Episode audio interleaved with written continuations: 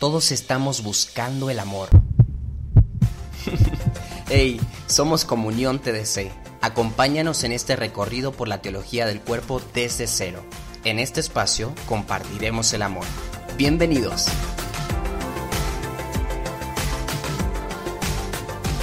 Hey, hey, hey, hey, bienvenidos a todos al podcast Comunión TDC en este 2022 que venimos cargado de nuevas experiencias, de nuevo material, de nuevas formas de llevar este proyecto a sus corazones. Hoy tenemos una pregunta que nos hacen en la semana 8 y durante este podcast veremos un resumen de los puntos esenciales de esta semana. La pregunta fue, Génesis 2 se sirve del lenguaje mítico. ¿Qué valor tiene este lenguaje? Les confieso que el podcast de hoy me costó un poquito hacerlo y por eso me he tardado, porque tuve que informarme, preguntar, investigar para darles a ustedes un contenido de valor serio. Entonces, espero que realmente aprovechen no solo lo que yo les voy a compartir, sino lo que muchas de las personas que están dentro de este proyecto también les van a compartir a través de sus propias voces. Quiero empezar el podcast con una de las frases que ha impactado mi enero 2022. Es esta que dijo mi profesora Lupita de la universidad, una consagrada de Santa Teresa que nos da la materia de sacramento del matrimonio, que empezó su clase diciendo esta frase. Les daré la regla hermenéutica. Para entender el texto es necesario conocer el contexto, si no lo volveremos pretexto. Me gustó mucho la frase porque todas las palabras hacían clic unas con otras pero en la medida en que la profesora iba contándonos el significado detrás de esta frase, me di cuenta lo grande que podría esconderse detrás de una palabra o un signo, y se enlazó perfectamente con el material de la semana 8, porque me hizo recordar que en el pasado tuve un profesor que era muy racionalista en su interpretación de la Biblia, y en la formación que me dio me hizo ver que algunas partes de la Biblia no eran ciertas, que eran como cuentos de fábula. Después de todo este periodo de crisis que viví por esa formación, logré encontrar un consagrado que me ayudó a entender aquellos pasajes que parecían ser fábulas. Y es esto lo que aprendimos esta semana.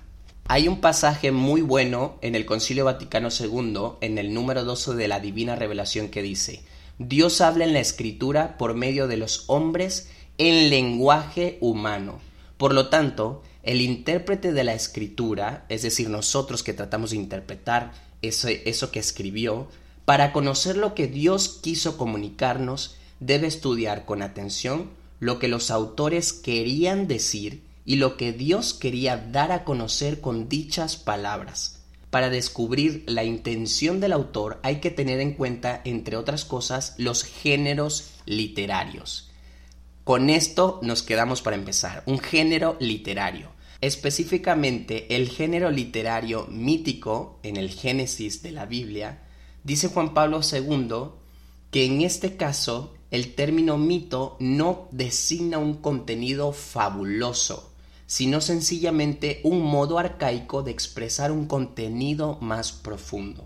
Y quiero irme con una de las cosas que comentó el padre Jaime en el audio que nos compartía la página de Amor Seguro. El padre Jaime describía el hombre moderno como ese hombre cientificista, el hombre que quiere comprobar con hechos todos sus conocimientos. Juan Pablo II aclara que Génesis tiene un relato mítico diciendo que tienen cosas que realmente sucedieron. O sea, el contenido mítico del Génesis se basa en verdades, y el mito es como una especie de instrumento para explicar esa verdad religiosa profunda. Ciertamente los mitos se usaban mucho en la filosofía griega, en los primeros pensadores de la humanidad, y con el paso de los años y la evolución de la ciencia del pensamiento filosófico, pues ha desaparecido el pensamiento mítico, dando paso a una era donde el hombre tiene conceptos claros y distintos de la realidad. Sin embargo, hoy en día después de 20 siglos de la humanidad, el mito va agarrando un poquito más de fuerza, dando a entender que muchas cosas no se pueden expresar o encasillar en conceptos limitados, sino que tenemos que buscar otras formas para llegar a transmitir la verdad a través de símbolos, por ejemplo. Así como existe hoy en día un hombre moderno súper cientificista, volteamos la mirada y vemos tantos jóvenes, tantos artistas, que a través de una pintura llena de manchas de colores pueden decirnos que quieren expresarnos una verdad profunda. Y es a eso a lo que queremos llegar en este podcast de hoy.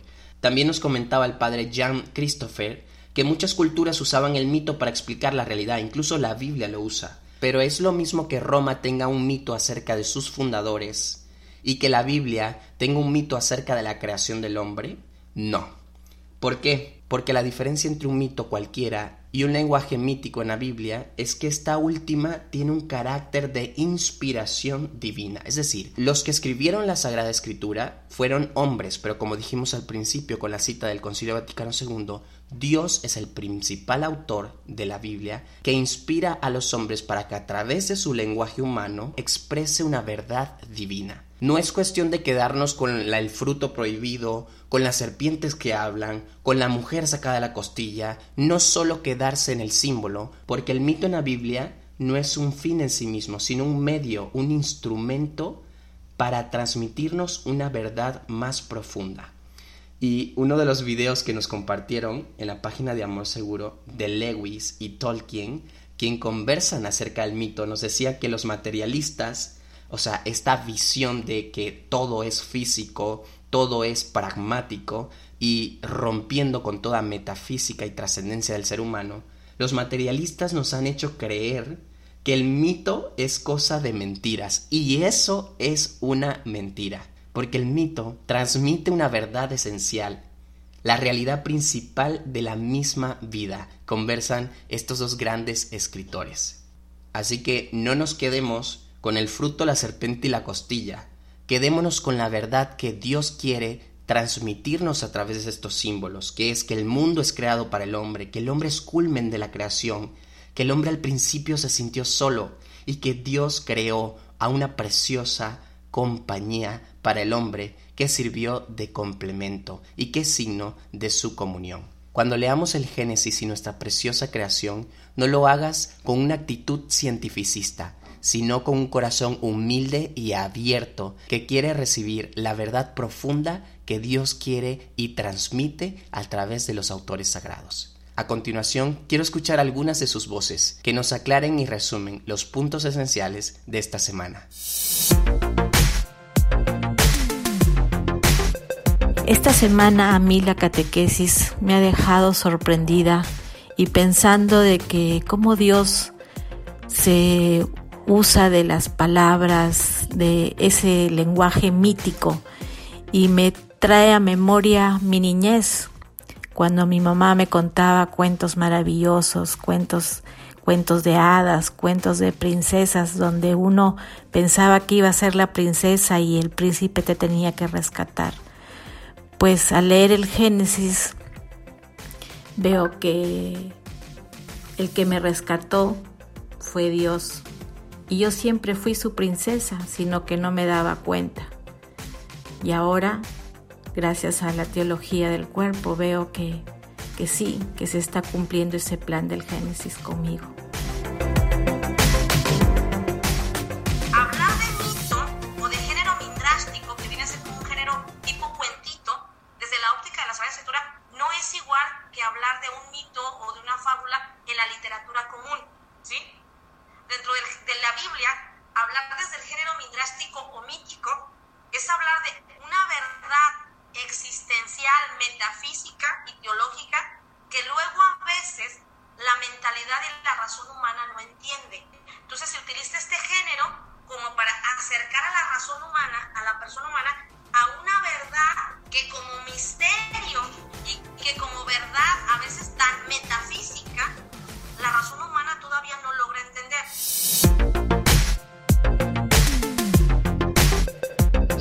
Pablo II, a través de este relato de Génesis, nos invita a detenernos en la comprensión de lo que significó el sueño profundo en el cual Dios sometió al hombre para crear y sacar de él a Eva, la mujer.